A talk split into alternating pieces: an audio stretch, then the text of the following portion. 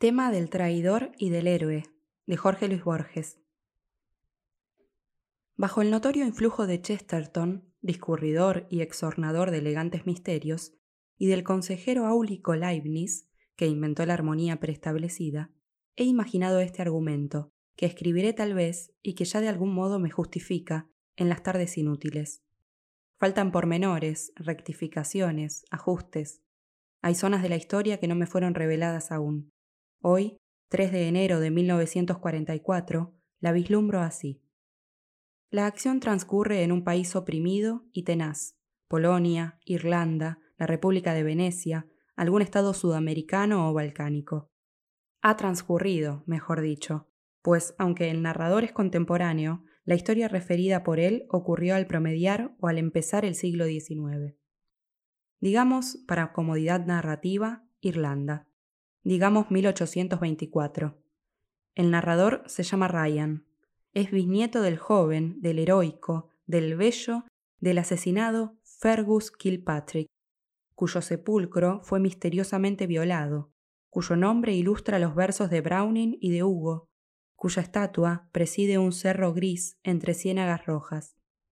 Kilpatrick fue un conspirador, un secreto y glorioso capitán de conspiradores. A semejanza de Moisés, que desde la tierra de Moab divisó y no pudo pisar la tierra prometida, Kilpatrick pereció en la víspera de la rebelión victoriosa que había premeditado y soñado. Se aproxima la fecha del primer centenario de su muerte. Las circunstancias del crimen son enigmáticas. Ryan, dedicado a la redacción de una biografía del héroe, descubre que el enigma rebasa lo puramente policial. Kilpatrick fue asesinado en un teatro. La policía británica no dio jamás con el matador. Los historiadores declaran que ese fracaso no empaña su buen crédito, ya que tal vez lo hizo matar la misma policía. Otras facetas del enigma inquietan a Ryan. Son de carácter cíclico. Parecen repetir o combinar hechos de remotas regiones, de remotas edades. Así, nadie ignora que los esbirros que examinaron el cadáver del héroe hallaron una carta cerrada que le advertía el riesgo de concurrir al teatro esa noche.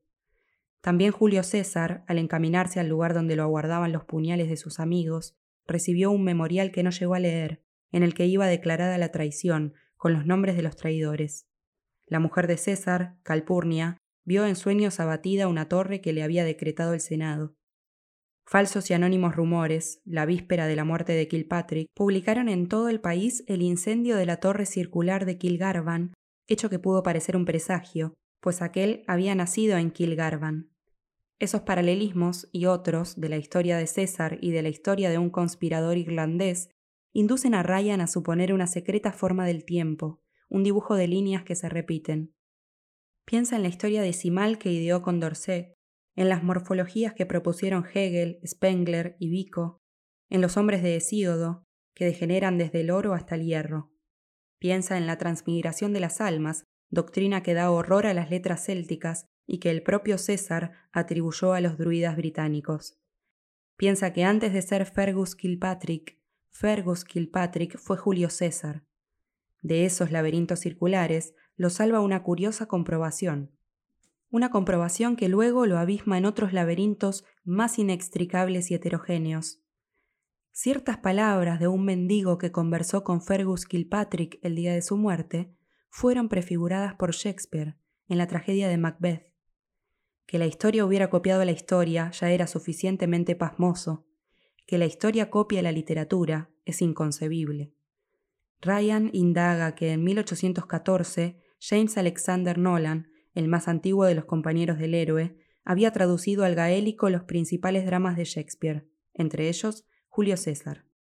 También descubre entre los archivos un artículo manuscrito de Nolan sobre los Festspiele de Suiza, vastas y errantes representaciones teatrales que requieren miles de actores y que reiteran episodios históricos en las mismas ciudades y montañas donde ocurrieron.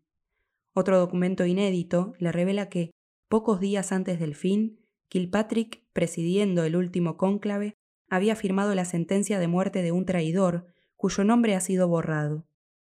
Esta sentencia no condice con los piadosos hábitos de Kilpatrick. Ryan investiga el asunto, esa investigación es uno de los hiatos del argumento, y logra descifrar el enigma. Kilpatrick fue ultimado en un teatro, pero de teatro hizo también la entera ciudad, y los actores fueron legión, y el drama coronado por su muerte abarcó muchos días y muchas noches. He aquí lo acontecido. El 2 de agosto de 1824 se reunieron los conspiradores. El país estaba maduro para la rebelión. Algo, sin embargo, fallaba siempre. Algún traidor había en el cónclave. Fergus Kilpatrick había encomendado a James Nolan el descubrimiento de ese traidor. Nolan ejecutó su tarea. Anunció, en pleno cónclave, que el traidor era el mismo Kilpatrick. Demostró con pruebas irrefutables la verdad de la acusación. Los conjurados condenaron a muerte a su presidente. Este firmó su propia sentencia, pero imploró que su castigo no perjudicara a la patria. Entonces Nolan concibió un extraño proyecto. Irlanda idolatraba a Kilpatrick. La más tenue sospecha de su vileza hubiera comprometido la rebelión. Nolan propuso un plan que hizo de la ejecución del traidor el instrumento para la emancipación de la patria. Sugirió que el condenado muriera a manos de un asesino desconocido, en circunstancias deliberadamente dramáticas, que se grabaran en la imaginación popular y que apresuraran la rebelión. Kilpatrick juró colaborar en ese proyecto que le daba ocasión de redimirse y que rubricaría su muerte.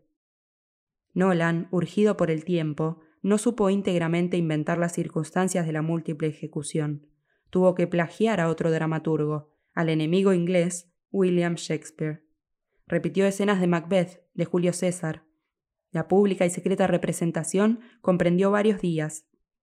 El condenado entró en Dublín, discutió, obró, rezó, reprobó, pronunció palabras patéticas, y cada uno de esos actos que reflejaría la gloria había sido prefijado por Nolan. Centenares de actores colaboraron con el protagonista. El rol de algunos fue complejo, el de otros momentáneo. Las cosas que dijeron e hicieron perduran en los libros históricos, en la memoria apasionada de Irlanda. Kilpatrick, arrebatado por ese minucioso destino que lo redimía y que lo perdía, más de una vez enriqueció con actos y palabras improvisadas el texto de su juez. Así fue desplegándose en el tiempo el populoso drama, hasta que el 6 de agosto de 1824, en un palco de funerarias cortinas que prefiguraba el de Lincoln, un balazo anhelado entró en el pecho del traidor y del héroe, que apenas pudo articular, entre dos efusiones de brusca sangre, algunas palabras previstas. En la obra de Nolan, los pasajes imitados de Shakespeare son los menos dramáticos. Ryan sospecha que el autor los intercaló para que una persona, en el porvenir, diera con la verdad. Comprende que él también forma parte de la trama de Nolan. Al cabo de tenaces cavilaciones, resuelve silenciar el descubrimiento. Publica un libro dedicado a la gloria del héroe. También eso, tal vez, estaba previsto.